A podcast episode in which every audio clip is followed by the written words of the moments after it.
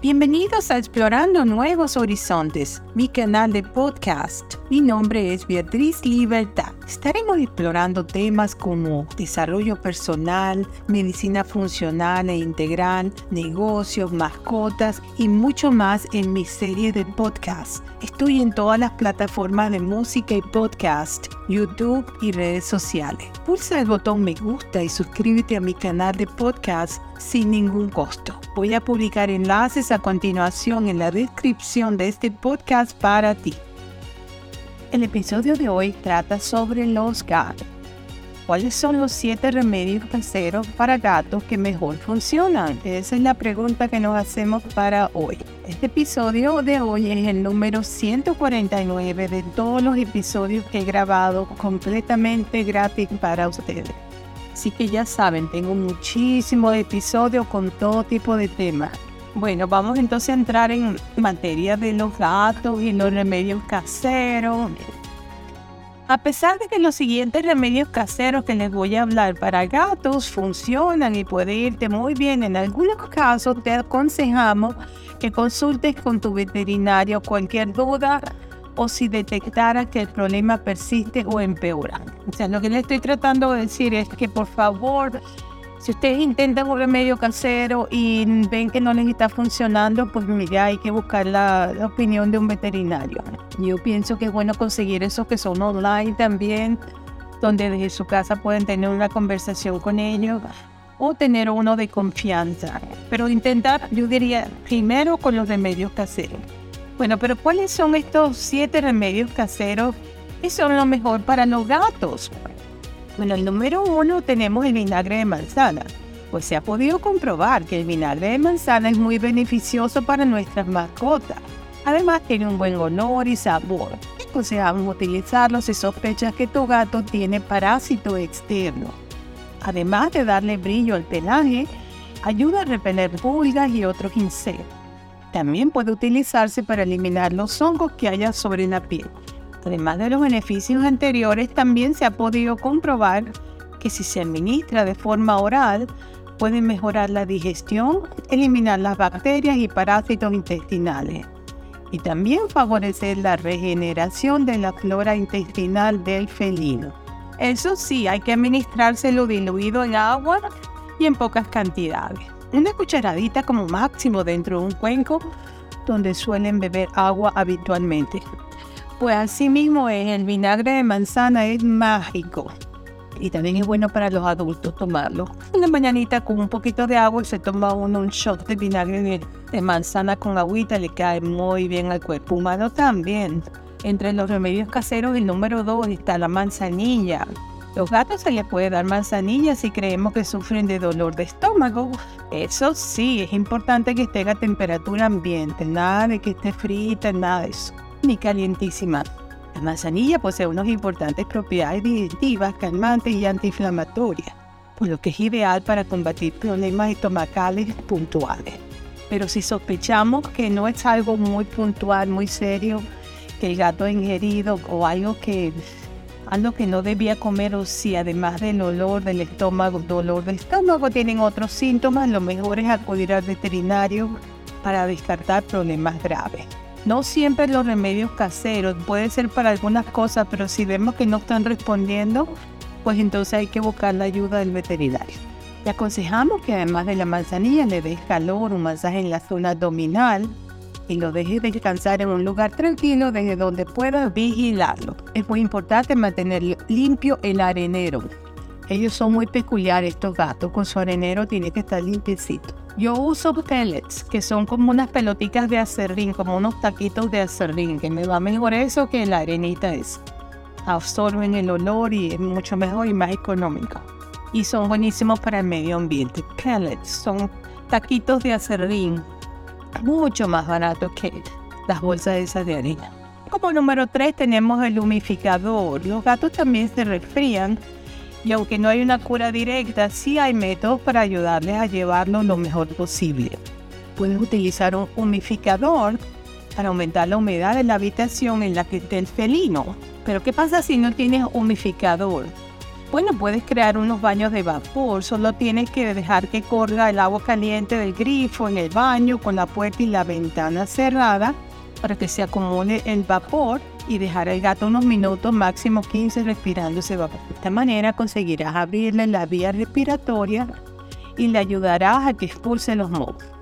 Mientras esté resfriado, es sumamente importante que te asegures de que el gato come esté comiendo lo que le estás poniendo, estar pendiente de eso, de que está comiendo y evitar las corrientes de aire en la habitación en la que se encuentre, así como que tenga una temperatura cálida, además de limpiarle los ojos y la nariz con suero fisiológico y una gasa esterilizada.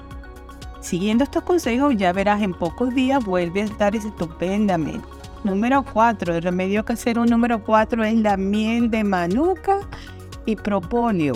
La miel de manuka y el propóleo van muy bien para que los gatos superen una gripe. Los principales síntomas de una gripe son secreción nasal acompañada de estornudos, mucosas enrojecidas, tos, cansancio inusual y aftas purulentas en la boca. En algunos casos también pueden tener problemas respiratorios. Si tu gato tiene todos estos síntomas, puede utilizar miel de manuka.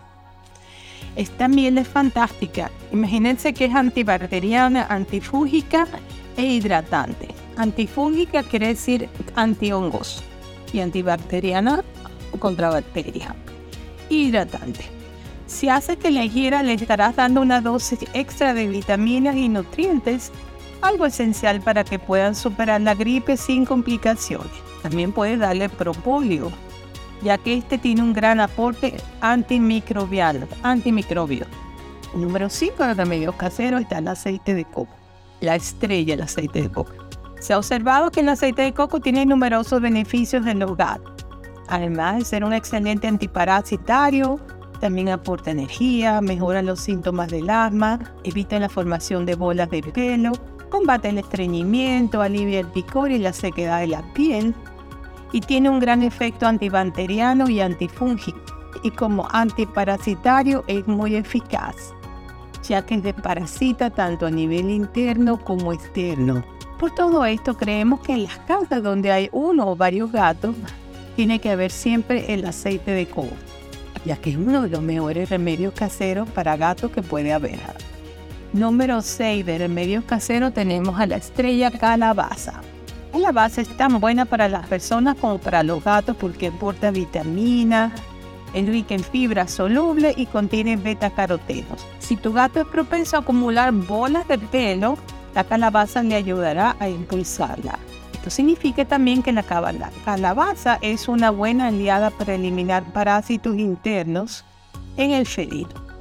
Además, gracias al agua que contiene este alimento y la fibra, irá mucho mejor al baño y evitará que sufra de estreñimiento. Te recomiendo que le añadas a las comidas semillas de calabazas molidas para que tu amigo felino disfrute de sus beneficios. Eso sí, una cucharada durante 15 días es suficiente. El proceso puede repetirse cuando hayan pasado unos días o semanas. Bueno, eso es cuando le das la semilla molida, pero si cocinas calabaza y se la mezclas con su comidita de, de gato que tienes o, o pollo mechado, ellos les encanta. Inclusive los míos les encanta, inclusive sin que se las tripe, les gusta así los pedacitos de calabaza, les encanta. El número 7 de los remedios caseros tenemos una dieta blanda. Cuando los gatos tienen diarrea y vómito y no presentan más síntomas, hay que cambiarles la dieta. En este caso, la dieta blanda será la más adecuada. Además, mientras el gato tenga diarrea y vómitos, asegúrate que esté hidratado. Eso sí, si el problema sigue y presenta cualquier otro síntoma, te aconsejamos que vayas lo antes posible al veterinario. Con dieta blanda nos referimos a que les des pavo cocido, pollo cocido, que son dos alimentos perfectos para este tipo de problemas puntuales. Es importante que no tenga sal ni salsa en las comidas que les dé. Tampoco tienen que ser las sobras de la comida humana. Bueno, depende qué sobra. Si es un pollito asado que no tenía mucho condimento, se lo puedes lavar un poquito, se lo mecha y se lo lavas un poquito, se lo puedes dar, depende. Hay muchas comidas para que comemos que son muy sanas y también ellos las pueden comer. Y también las cantidades, es mejor que sean pequeñas cantidades. Bueno, ya estamos llegando al, final de este episodio. Espero que les haya gustado. Siempre es bueno empezar con los remedios caseros antes de llevarlos al veterinario porque los veterinarios tienden a empezar a mandar químicos de una vez y hay muchas cosas que podemos solucionar con cosas que ya tenemos en nuestra nevera.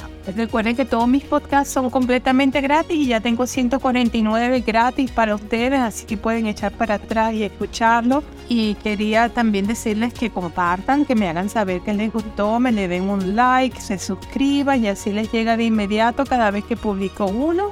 Compártanlo con sus familiares, con sus amistades y ahora sí, entonces uh, reciban un fuerte abrazo desde la costa este de los Estados Unidos para todos mis oyentes que se comunican de tantos países del mundo.